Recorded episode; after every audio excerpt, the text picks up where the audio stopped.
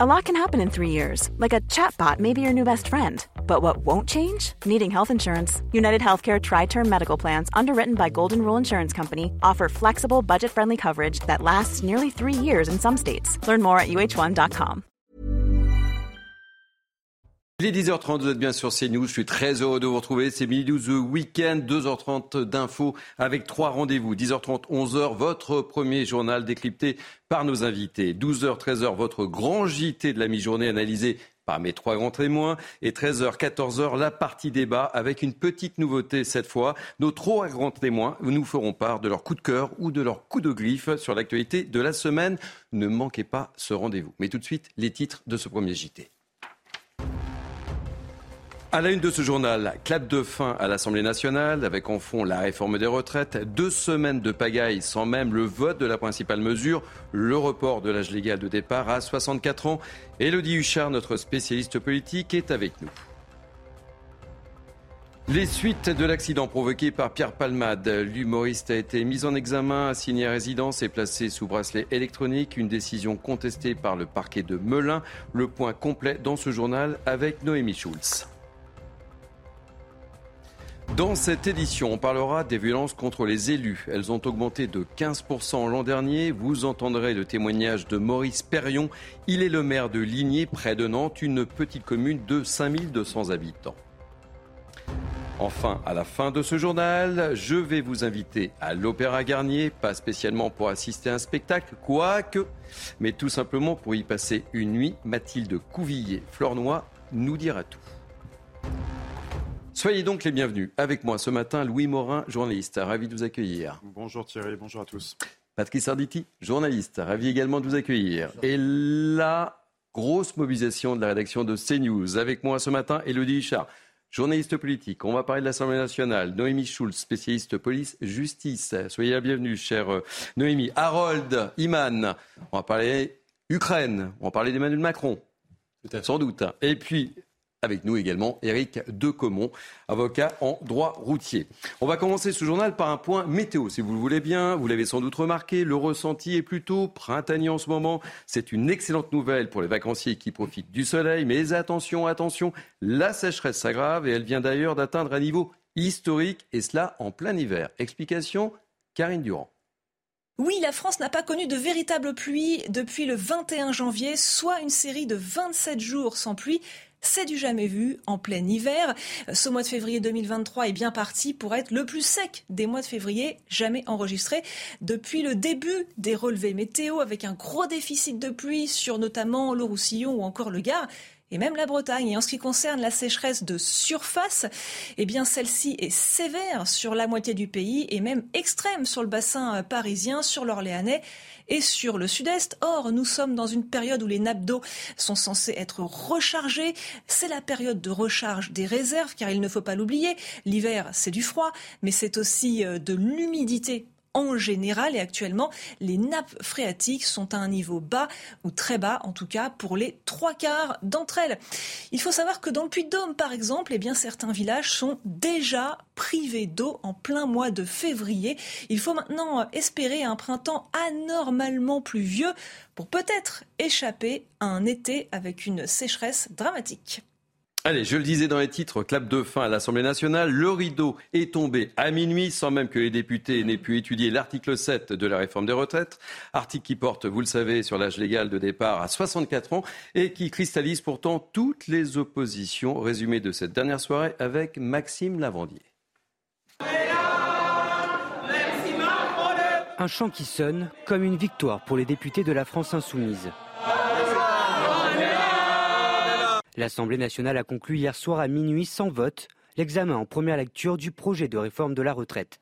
Une stratégie payante des insoumis qui, de par les nombreux amendements déposés, n'a pas permis les débats sur le report de l'âge légal à 64 ans. Puisque le gouvernement a décidé de bloquer l'Assemblée nationale, alors ça sera la rue, les millions de manifestants qui, dès le 7 mars, je l'espère, bloqueront ce gouvernement. Une stratégie qui cependant divise au sein de la NUPES, à l'image des communistes qui souhaitaient ce débat. Nous regrettons profondément que nous n'ayons pu débattre de l'article 7, qui est le cœur de cette réforme.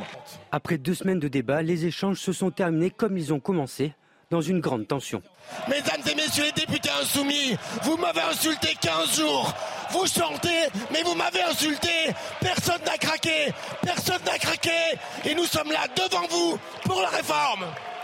Pour l'opposition aussi, ces tensions dans l'hémicycle et la stratégie de la France insoumise ne passent pas. Ils ont euh, favorisé le fait qu'on n'aille pas au fond, qu'on ne débatte pas des vrais sujets, des vraies questions. Ils ont confisqué euh, ce débat. C'est quelque part une atteinte grave à la démocratie. Cette tension permanente, faite de hurlements, euh, d'insultes, de menaces, de mise en cause personnelle, elle est insupportable et inacceptable. Le texte est désormais attendu au Sénat le 28 février.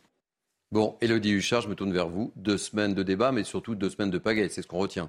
Et deux semaines, on n'a pas beaucoup parlé euh, de fond, euh, une vingtaine d'articles, juste deux qui ont été euh, mis au vote, des semaines, des jours qui sont ressemblés, beaucoup d'invectives personnelles où le gouvernement accusait l'ANUPS de bloquer, l'ANUPS qui accusait le gouvernement de ne pas avoir euh, assez de temps au bout de deux semaines de débat. Non seulement, évidemment, il n'y a pas eu de vote sur l'article 7, ni d'ailleurs sur l'intégralité de la réforme, mais surtout, même sur le fond, on s'y perd. Les choses ne sont pas plus claires sur la retraite à 1200 euros, sur les femmes, est-ce qu'elles vont être pénalisées ou non, sur les carrières longues. Plus personne n'y comprend rien.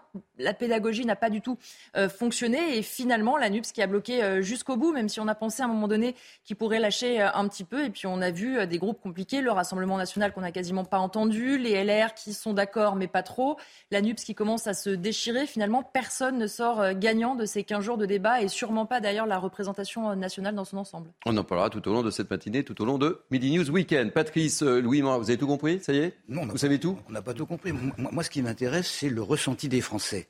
Parce que là, franchement, on savait que l'Assemblée nationale, de temps en temps, je m'excuse du, du, terme, pouvait être bordélique. Mais alors, à, ce point-là. On utiliser ce terme, vous savez. Je sais, je sais, mais je m'excuse quand même par, politesse. mais à, ce point-là, c'est pas possible. Mais moi, ce qui me, ce qui m'intéresse et qui m'interpelle, c'est l'hypocrisie avec un grand H qui peut y avoir. Depuis, depuis de nombreux jours, on sait très très bien que l'article 7 ne sera pas examiné. On le sait très bien. Il y a obstruction avec un grand O.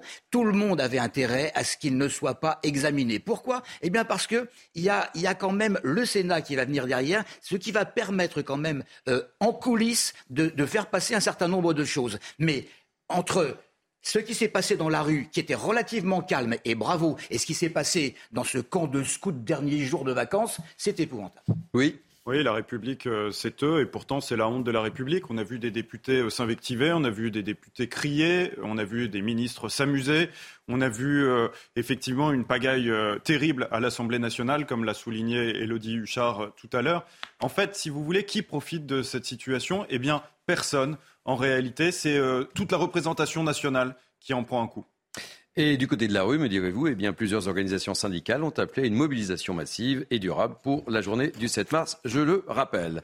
On revient tout de suite sur l'affaire Pierre Palmade, une semaine désormais après le grave accident de la route qui a provoqué, sous l'emprise de la cocaïne, l'humoriste a été mis en examen, assigné à résidence à l'hôpital et placé sous bracelet électronique. Pierre Palmade échappe donc à la prison du moins, du moins provisoirement, puisque le parquet de Melun a fait appel. Et on va retrouver tout de suite nos envoyés spéciaux, euh, Célia Judas et Florent Ferraud. Vous êtes à l'hôpital Villejuif dans le Val-de-Marne où se situe justement Pierre Palmade.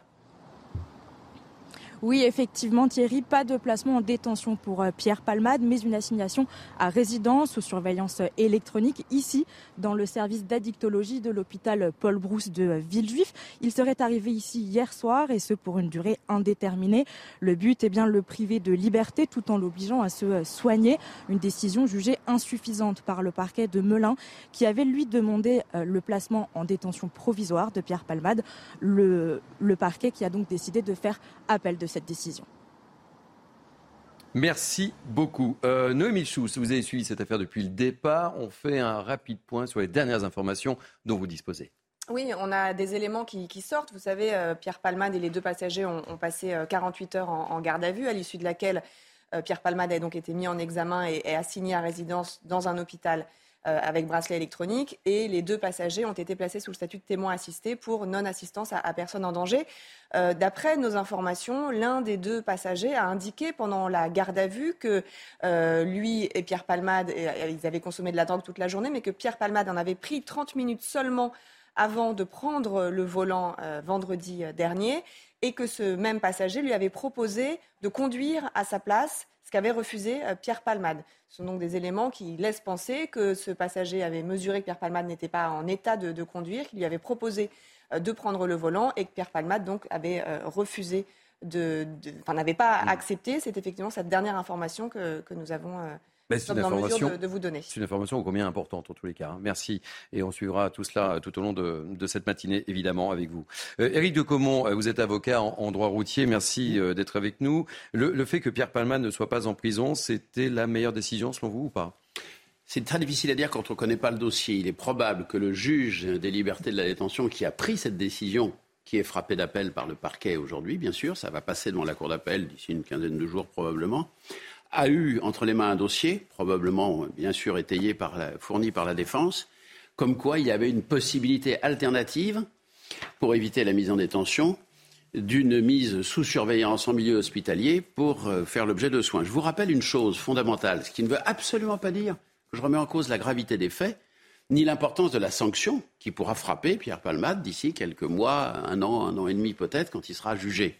C'est que le principe de base en droit français, c'est bien ou c'est pas bien, mais c'est la loi, c'est que toute personne mise en examen est présumée innocente et doit demeurer libre. Et donc, la mise en détention est une exception à la règle. Donc, ça veut dire qu'il faut que des circonstances soient réunies pour qu'on puisse mettre en détention quelqu'un par exception. Et si on ne met pas en détention, on a par contre, fort heureusement, des solutions médianes alternatives, c'en est une. Compte tenu des problèmes manifestes, que lui-même ne nie pas, je pense, d'addiction, c'est pas en prison, c'est pas dans un univers carcéral qui pouvait être soigné, désintoxiqué ou quoi que ce soit. Donc quelque part, le privé de liberté, il a un bracelet électronique, il peut pas sortir de sa chambre, il peut pas aller se balader. Donc le mettre, j'allais dire, en détention à l'hôpital dans le cadre d'un suivi de soins qui va probablement durer plusieurs mois pendant l'instruction, ce n'est pas quelque chose d'idiot, c'est quelque chose qui peut se concevoir, qui préserve tous les intérêts de la société, des victimes, qui ne préjudicie encore une fois en rien des sanctions qui pourront être prononcées contre lui, qui pourront être très sévères avec de la prison ferme, c'est très clair. Mais c'est finalement une façon intelligente de le conserver à la disposition de la justice tout en lui permettant peut-être de sortir de ses addictions. Merci beaucoup. Patrice a dit une réaction rapide Là aussi, c'est une question de perception des gens. Là, ils n'arrivent pas à comprendre pourquoi certaines personnes sont en détention provisoire euh, depuis euh, pas mal de temps et même, même, des années sans avoir été jugées, et que là, ils se retrouvent, euh, ils se retrouvent en, en détention, disons, améliorée. Cela dit, je ne jette la pierre à, à personne. C'est maître, vient de le dire. c'est l'application de, de, la loi. On ne sait pas exactement comment il est physiquement. Hein, euh, finalement, euh, euh, s'il ne peut pas se déplacer, je ne vois, vois, pas le danger. Et puis en prison, est-ce qu'on aurait pu le soigner? Parce qu'il faut également le soigner d'une manière cohérente. franchement, à suivre. Les violences contre les élus ont augmenté de 15% l'an dernier, je le disais dans les titres, chiffre dévoilé cette semaine par l'Association des maires de France. Et tout y passe, violence physique, menaces envers les familles, harcèlement sur les réseaux sociaux. 1500 agressions ont été recensées en 2022. C'était notamment le cas à Ligny, près de Nantes, une petite commune de seulement 5200 habitants. Regardez le reportage de Jean-Michel Decaze.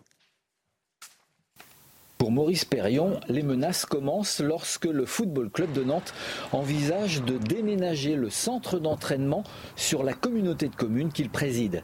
L'équipe quitterait Nantes pour sa campagne à 30 km de la ville et ça ne plaît pas à certains supporters. On vous a traité de quoi, par exemple?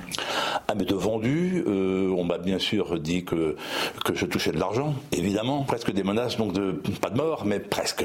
Sur les réseaux sociaux, sur des banderoles dans le stade, son nom apparaît.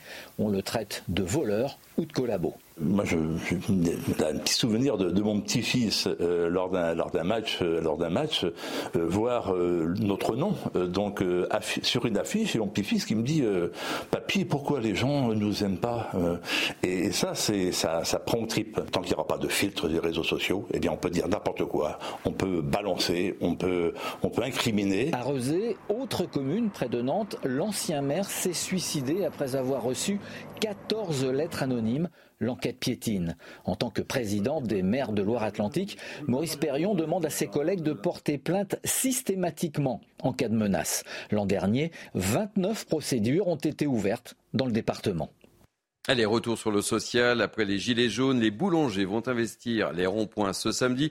Vous le savez, ils traversent une crise sans précédent. Énergie, matières premières, hausse des factures, la colère ne cesse de monter. On en parlera plus longuement tout au long de ce Midi News Week-end. L'actualité internationale avec vous, Harold Iman. Emmanuel Macron qui se livre à une attaque en règle contre la Russie. Elle porte sur lui l'entière responsabilité des effets calamiteux de la guerre en Ukraine. Un réquisitoire, réquisitoire lancé lors d'une conférence sur, sur la sécurité à Munich en Allemagne. C'était hier. Harold. C'est le grand raout des leaders internationaux en matière de sécurité que cette conférence de Munich. Et donc, c'était l'occasion rêvée pour que Emmanuel Macron atteigne tous les chefs d'État occidentaux et euh, au-delà encore. Et il a donc expliqué pourquoi il a donné l'impression de ne pas être si hostile à Vladimir Poutine au début. Et il a euh, sorti une anecdote qui est très importante. Il a dit quand il y a un an, juste avant la guerre, quand il a rendu visite à Vladimir Poutine, il lui a demandé Mais qu'est-ce que c'est que cette histoire de Wagner, vos troupes, euh, ces mercenaires russes?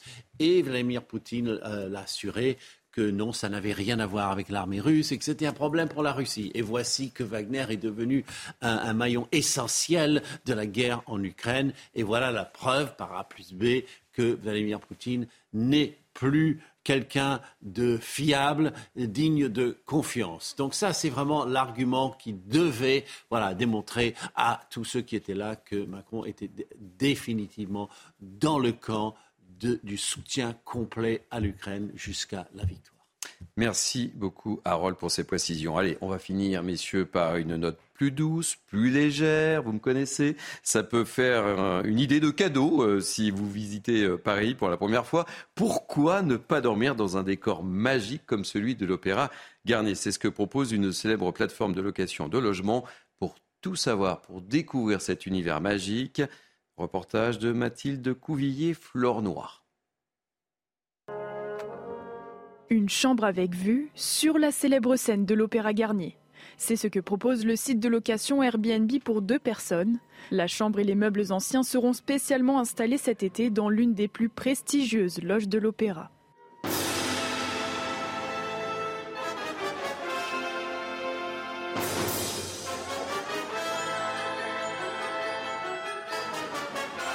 Le séjour reposera sur le thème du fantôme de l'opéra, un clin d'œil symbolique au roman de Gaston Leroux qui fait écho à l'une de ses héritières. Ça va être un bel hommage pour euh, et Gaston Leroux et le lieu et, cette idée qui est, assez magique. Je pense que pour les gens, ça va être un peu irréel.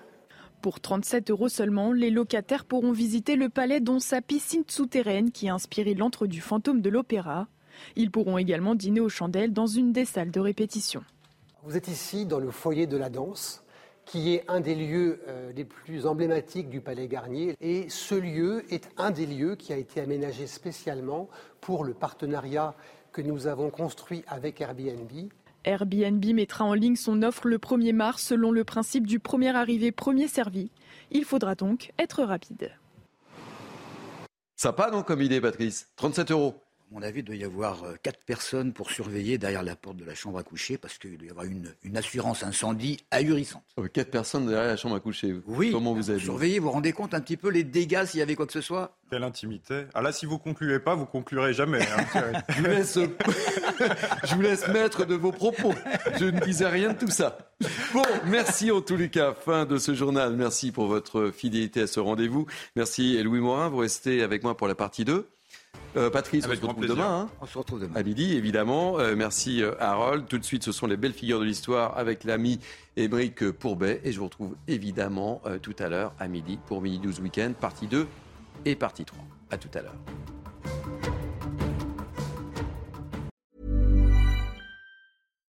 Hi, I'm Daniel, founder of Pretty Litter. Cats and cat owners deserve better than any old-fashioned litter. That's why I teamed up with scientists and veterinarians to create Pretty Litter. Its innovative crystal formula has superior odor control and weighs up to 80% less than clay litter. Pretty Litter even monitors health by changing colors to help detect early signs of potential illness. It's the world's smartest kitty litter. Go to prettylitter.com and use code ACAST for 20% off your first order and a free cat toy. Terms and conditions apply. See site for details.